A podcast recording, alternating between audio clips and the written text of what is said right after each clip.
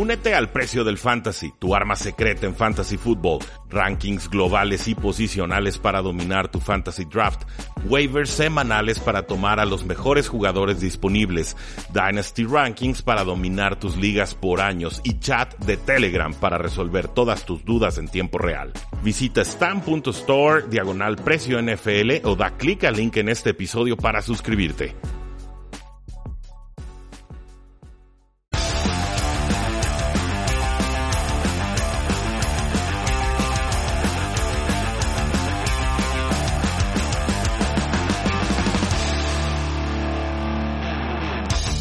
A todos y bienvenidos a un programa más de Tres y Fuera, donde la NFL no termina y nosotros tampoco. Mi nombre es Rudy Jacinto, me encuentran en Twitter como arroba NFL y vaya que tenemos muchas noticias guardadas desde hace varias semanas. Tengo, pues no tienen por qué saberlo, pero se los voy a decir, 17 páginas con noticias cortas sobre toda clase de jugadores en toda clase de posiciones NFL. Ya desahogamos hace una o dos semanas noticias de corebacks y de corredores, así que ahora haré lo propio con los receptores abiertos. Mucha información y le agradezco a nuestro fan queridísimo y siempre presente Rogelio Ramírez que nos dijo en el programa del sábado pasado, en el live, oye Rudy, ¿qué está pasando con los podcasts? ¿No? No han estado subiendo tantos episodios como antes.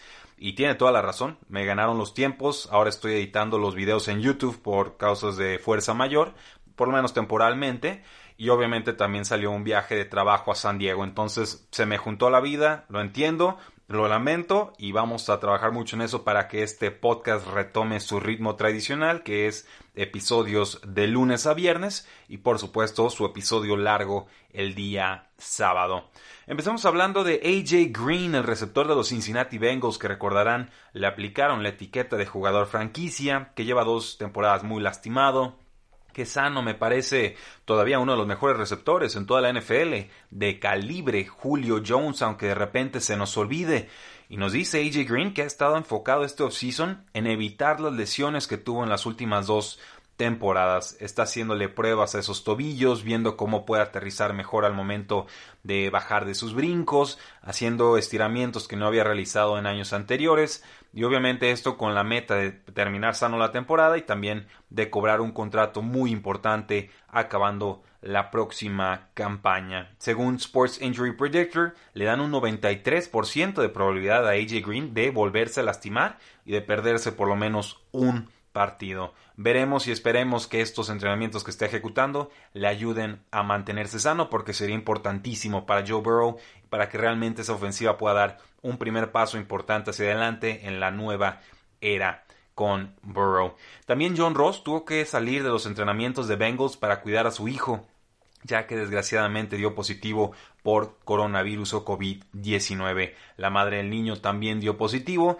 y por supuesto John Ross, un receptor que estuvo explotando las primeras 3-4 semanas del año pasado, que por fin estaba dando ese estirón, pues le da prioridad a su familia y me parece que hace lo correcto. Ross iba a estar compitiendo con AJ Green, con Tyler Boyd, con el novato de segunda ronda T. Higgins de Clemson, me parece que su rol es claro, que su rol es importante, es la amenaza profunda velocista y yo sigo creyendo en John Ross. Sé que ya muchos se, rindieron, pero lo poco que vi de él el año pasado me convenció. Incluso me animé a ponerlo de titular en algunas ligas de fantasy fútbol y no quedé decepcionado. Así que ojo con él, no se olviden de John Ross y por supuesto le deseamos mucha salud y recuperación a su familia.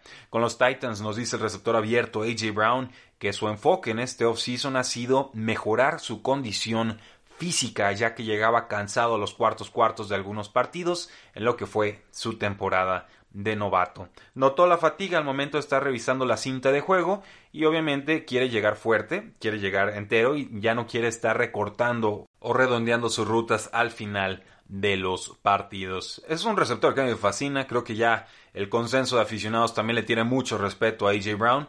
Es cierto, su eficiencia fue absurda, tiene que haber una regresión natural, pero yo también creo que va a haber un volumen más importante de pase que le van a estar dedicando en esta ofensiva. Recuerden que AJ Brown no empezó de titular la temporada pasada. Ya con Ryan Tannehill se entendió y cada pase parecía que era recepción de 20 yardas para touchdown. Me gusta, es el receptor número uno de Titans, ya desplazó por completo a Corey Davis. Sí espero una baja en la eficiencia, pero también un aumento en el volumen que lo compense o incluso eleve sus prestaciones para esta su segunda temporada. Con los Houston Texans nos dice el receptor abierto Brandon Cooks que tiene cero preocupación, así tal cual, cero preocupación con su historial de conmociones. Le conocemos cinco, tres de ellas en las últimas dos temporadas. Solo se ha perdido dos juegos desde el 2015 a pesar de todas estas conmociones y los Texans han indicado que no le van a limitar los snaps. Y no es para menos pagar una segunda ronda por él. Yo sí esperaría verlo de titular en todos los partidos. El año pasado estuvo muy limitado. Brandon Cooks, 42 recepciones, 583 yardas y 2 touchdowns. Y bueno, aquí lo que estamos esperando es que se mantenga sano, que juegue los 16 partidos y por supuesto que le compita, ¿por qué no?, a Will Fuller como receptor número uno del equipo tras la salida de DeAndre Hopkins. Con los Cleveland Browns nos dicen que Jarvis Landry todavía está en duda para participar en la semana 1, ya que se sigue recuperando de una lesión de cadera. Sería la preocupación más importante que tienen los Browns a la ofensiva en estos momentos. Avanza bien, nos dice el nuevo head coach Kevin Stefanski, pero obviamente es una situación a monitorear. Así como la hernia que sufrió Odell Beckham Jr., parece que ya es cuestión del pasado, que ya está recuperado, que estaría al 100%, y vamos viendo qué nos puede ofrecer Odell Beckham Jr. ya a sus 27 años, porque necesita su explosividad, porque sí superó las mil yardas el año pasado, pero ustedes lo vieron jugar y yo también, se veía muy limitado, no se veía como eso del Beckham Jr. Eh, poderoso, que era inalcanzable, ¿no? que se escapaba de sus defensores con toda la agilidad del mundo, que en algún momento existió con los gigantes de Nueva York. Si esperaría que mejorara sus números, no creo que vaya a tener los targets suficientes para aspirar a ser un receptor número uno para efectos de fantasy football, es decir, que sea un receptor top 12 ya combinando la producción de yardas con los touchdowns. El receptor abierto Calvin Ridley de los Atlanta Falcons es joven y podría explotar en esta su tercera temporada como profesional, nos dice Mark Inabinet de AL.com.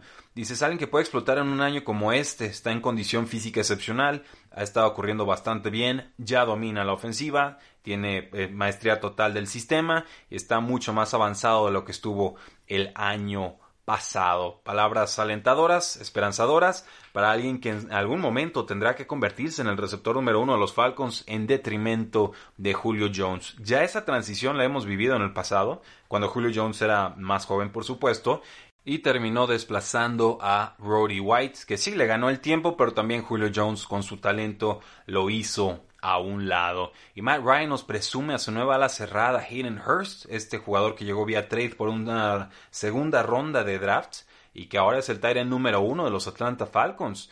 Es alguien, nos dice, que es muy rápido y muy atlético, de los jugadores más rápidos y atléticos que he visto en esta posición.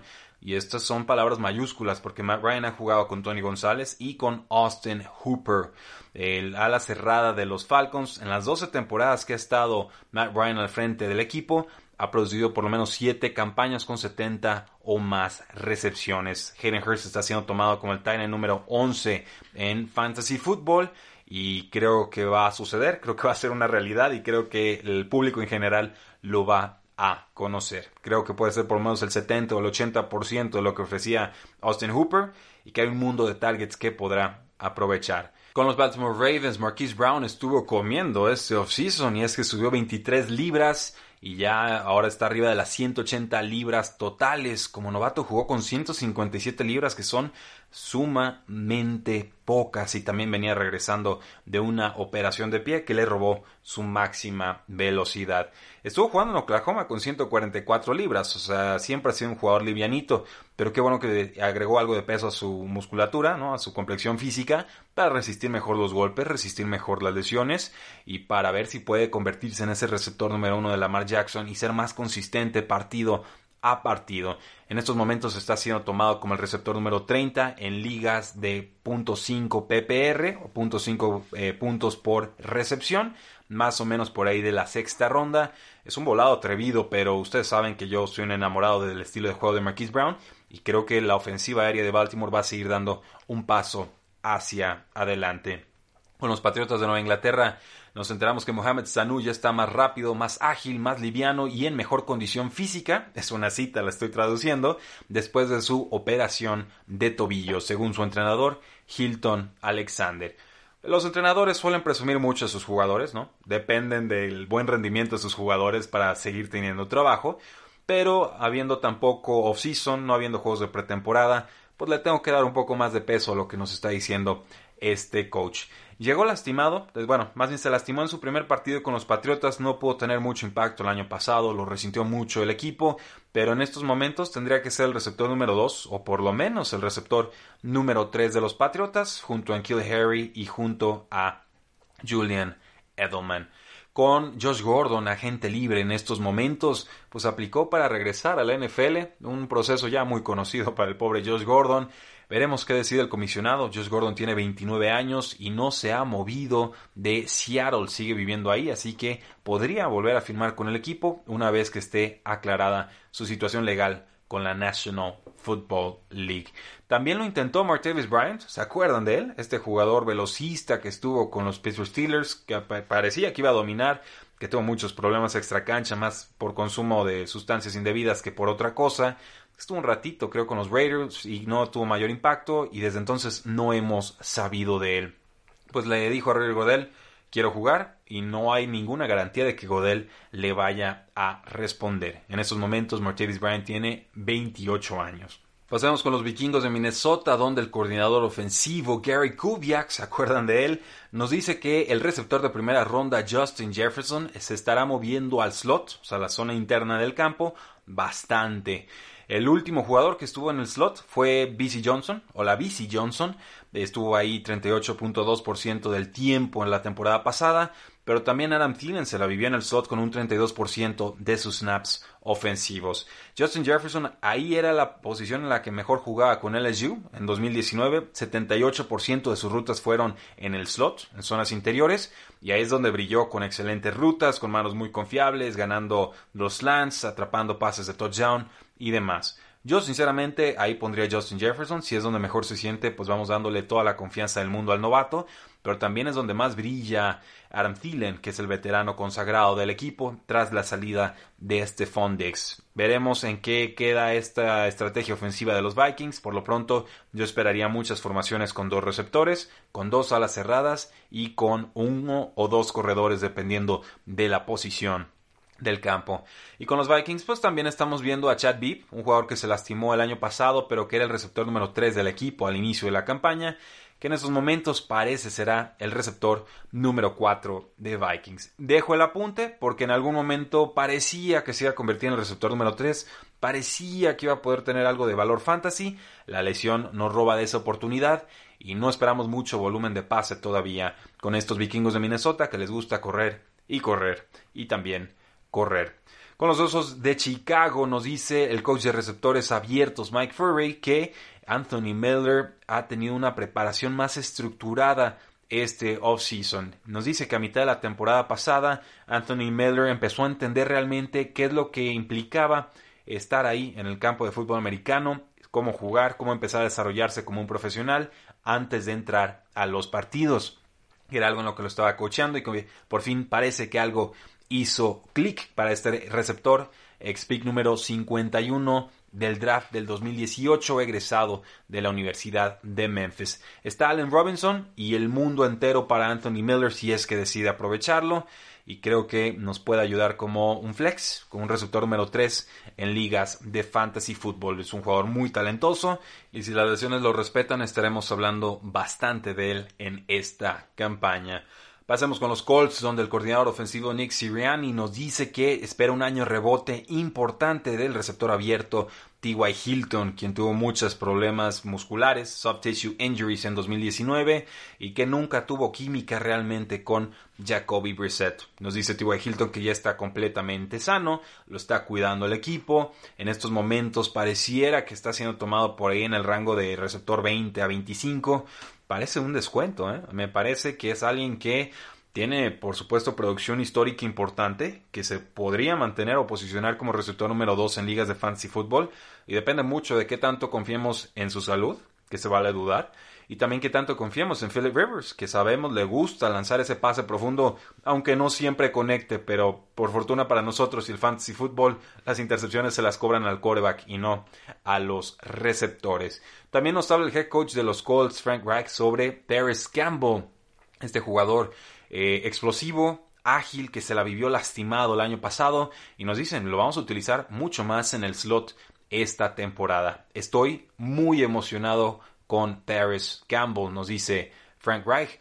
Muchas de las rutas que ocurrieron en Ohio State eran más cortas, era la duda en su proceso de draft si podía aprender todas las rutas que implica eh, ser un receptor abierto a la NFL o las suficientes para ser más competitivo.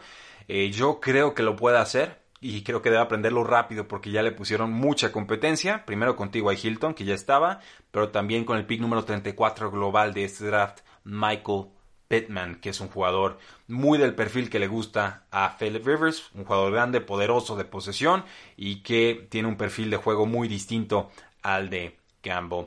Con los Green Bay Packers nos dicen que Allen Lazard es el jugador o el gran favorito para ser el receptor número 2 de Aaron Rodgers y tiene sentido tras la decisión de no jugar de Devin Funches, pues el que quedaba era Allen Lazard, fue el que mejor se vio de parte de Devontae Adams en la ofensiva el año pasado pero sí parece preocupante que tuvieron algunos problemas en el juego aéreo y que no pudieran reforzarlo de ninguna manera los Green Bay Packers. O sea, vamos a entrar prácticamente con lo mismo del año pasado. Está siendo tomado Lazard en la ronda número 13 en unas ligas de 12 dueños, pero probablemente vaya a ser difícil jugarlo en un principio. Hay que tomarlo, guardarlo, ver cómo juega Green Bay las primeras dos semanas y a partir de ahí sí podríamos ver si conviene ponerlo de titular o no en nuestras alineaciones. Y solo para confirmar que siguen buscando ayuda por la vía aérea, los Packers firmaron al receptor abierto Malik Turner, exjugador de los Seattle Seahawks. Eh, no tuvo muchas oportunidades con ese equipo, pero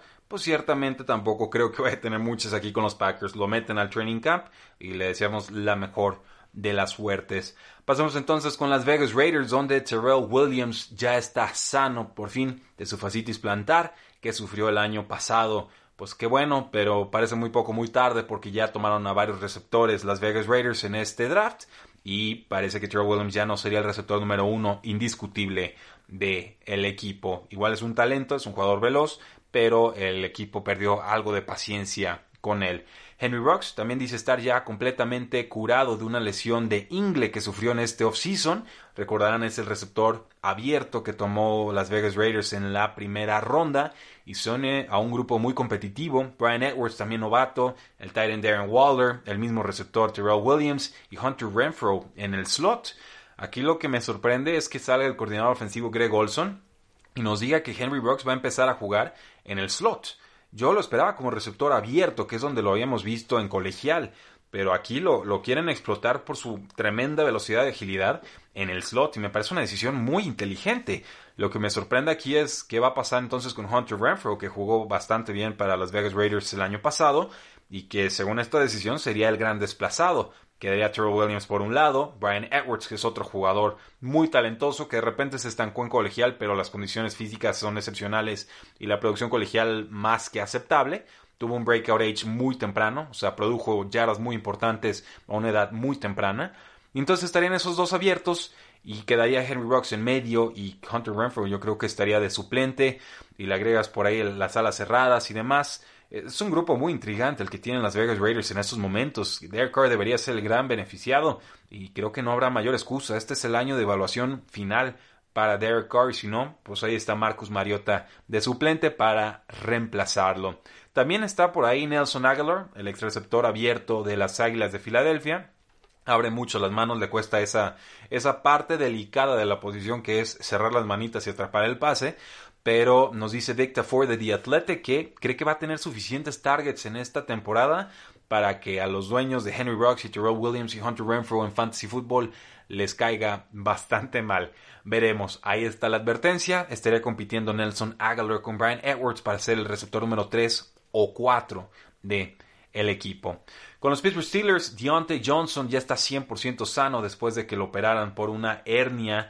Y bueno, me sorprendió mucho descubrir que estuvo lesionado desde la semana 2 porque fue el receptor más importante del equipo tras la lesión de Big Ben. Tuvo 59 recepciones, 680 yardas y 5 touchdowns con Mason Rudolph y con Devlin Hodges. Imagínense lo que podría lograr con un quarterback más o menos decente o, o muy bueno, dependiendo de qué tan sano esté Big Ben en estos momentos. Está siendo tomado como el receptor abierto número 45 en la ronda 10 de Fantasy Football y es un descuentazo a ese precio. ¿eh? Yo que ustedes lo tomaba. Washington firmó al receptor abierto Dontrell Enman, un exjugador de Los Angeles Chargers y un jugador veterano importante porque han estado sufriendo muchas lesiones en esa posición los Washington ex Redskins, sobre todo con Kelvin Harmon, que era un jugador de segundo año que esperábamos diera el, el, estirón, o por lo menos yo lo esperaba, y ahora pues con un ligamento cruzado anterior roto va a ser muy difícil que lo haga. También Washington pierde al receptor abierto de Manu Hall, eh, una ruptura de tendón de Aquiles, y pues bueno, tenemos muy claro que tienen que reforzar la posición, tienen que hacerlo ya. Y nos queda muy claro también que Terry McLaurin va a tener una temporada de ensueño si logra superar lo que logró la temporada pasada. Con los Cardinals firmaron al receptor abierto Andrew Patton, exjugador de Los Angeles Chargers. Eh, fue el tercer receptor de los Chargers la temporada pasada, pero tuvo apenas 6 recepciones en 13 juegos, prácticamente nada. No parece que Andrew Patton vaya a tener una oportunidad muy seria de quedarse en el roster final de los Arizona Cardinals y no afecta en ninguna manera el valor de dinastía ni de Andy Isabella ni de Hakeem Butler, que ambos son holds, ambos son jugadores a guardar en nuestros rosters, pero no esperaría que explotaran en 2020. Con las Águilas de Filadelfia, Alshon Jeffrey parece que empezará la temporada en lista PUP. Aquí no hay novedades. Si Eagles pudiera deshacerse de su contrato y del jugador eh, sin mayor consecuencia financiera, lo harían, pero en estos momentos no es viable que lo hagan así. Esperan ver con las Águilas de Filadelfia al receptor Jalen Rager, primera ronda de este año, a Sean Jackson, y por ahí ver quién más puede ayudarles. Quizás Miles Sanders en el backfield o las dos alas cerradas a Kurtz y Dallas Yo respeto la carrera de Alshon Jeffrey, creo que en su momento fue importante, en su momento fue poderoso, en su momento podía jugar con algunas lesiones o a pesar de algunas lesiones, pero ya, ya han sido dos o tres años en los que no hemos visto prácticamente nada de él. Entonces, a, sus 30 años parece un jugador de 30 años viejo, no un, un, jugador de 30 años joven o sano. Yo, yo no espero nada de él, desgraciadamente. Y también nos dice el head coach Doug Peterson que Greg Ward todavía está ahí en la mezcla para ser un receptor abierto titular. Eh, me sorprende, me da gusto. Ex convertido ahí a la posición de receptor abierto, el receptor más importante de las Águilas el año pasado. 28 recepciones, 254 yardas y un touchdown. Parece que lo ponen en la pelea para competir como jugador titular. Y también por ahí tendríamos a JJ Arcega Whiteside, este jugador de segundo año que me gustaba saliendo de la universidad, poderoso, grandote de posesión, dominante en zona roja, pero que tuvo una temporada de novato muy muy pobre, ¿eh? estaba soltando todo, no se veía con confianza y ahora le pusieron muchísima eh, competencia. Si lo tenemos en ligas de dinastía hay que aguantarlo, hay que darle la oportunidad, pero ciertamente el inicio de su trayectoria profesional es muy desalentador. Hay una pequeña oportunidad de que Whiteside sea viable en ligas de fantasy fútbol a futuro, ya que Marquis Godwin decidió no jugar esta temporada por temor al coronavirus. Los Tampa Bay Buccaneers nos dicen que el jugador de segundo año, Scotty Miller, sería el favorito para quedar con el rol de receptor abierto número 3 o receptor slot. A mí hay otro que me gusta bastante, se llama Justin Watson y recientemente han habido reportes muy positivos sobre él, así que sabemos que Tom Brady le tiene cariño a la posición de receptor slot y cualquiera de los dos que quede, ojo, eh, ligas de dinastía y ligas de redraft tradicionales, hay que monitorearlos, no necesariamente tomarlos, pero sabemos que Tom Brady es una posición que favorece mucho y que puede ser viable sobre todo en ligas de PPR o de punto por recepción. Des Bryant nos dice que sigue queriendo jugar esta temporada, que quiere redimirse, tendrá 31 años y no ha aparecido en un juego de la NFL desde la semana 17 del 2017 con los Vaqueros de Dallas. Y sí, aunque firmó con los Santos de Nueva Orleans, pues no pudimos verlo porque se lastimó de gravedad. Esperemos que Des Bryant pueda tener una última oportunidad de aparecer y de redimirse en la NFL. Los Cardinals también firmaron un receptor abierto o tight end, Dylan Cantrell, otro jugador de Los Angeles Chargers, eh, un jugador con una condición atlética absolutamente espectacular, percentil 99, lo cual es absolutamente absurdo, pero fue una sexta ronda del 2018, entonces espécimen atlético imponente, con no necesariamente la mejor producción del mundo, podrían considerarlo como ala cerrada a los Cardinals, veremos en qué queda esta situación, porque no me parece que tengan la posición resuelta. Sinceramente sí podría ver a Dylan Cantrell como titular en ese equipo, pero en estos momentos no sería el favorito ni siquiera para llegar al roster final. Con los Delfines de Miami, pues ya lo saben, tuvieron dos bajas eh, voluntarias, Allen Hearns y desgraciadamente Albert Wilson decidieron que este año no van a jugar y por eso los Delfines firman a Chester Rogers, un exjugador de los Colts y de los Patriotas, a un contrato de un año. Tiene una oportunidad muy seria de ser el resultado número 3 del equipo. El año pasado se lastimó la rodilla en diciembre, pero ya pudo pasar sus pruebas físicas con los Dolphins. Va a competir con Jaquim Grant, con Ricardo Lewis y con Isaiah Ford para tener snaps en el slot en este training camp. También parece que Gary Jennings, un ex receptor de los Seattle Seahawks, que tuvo muy pocas oportunidades con el equipo, podría estar compitiendo por ese rol de receptor número 4 o incluso número 5. Producción muy importante de Gary Jennings en West Virginia, ¿eh? un novato de esos a los que les puse el ojo, pero no le han dado una oportunidad en la NFL. Quizás los delfines decidan dársela.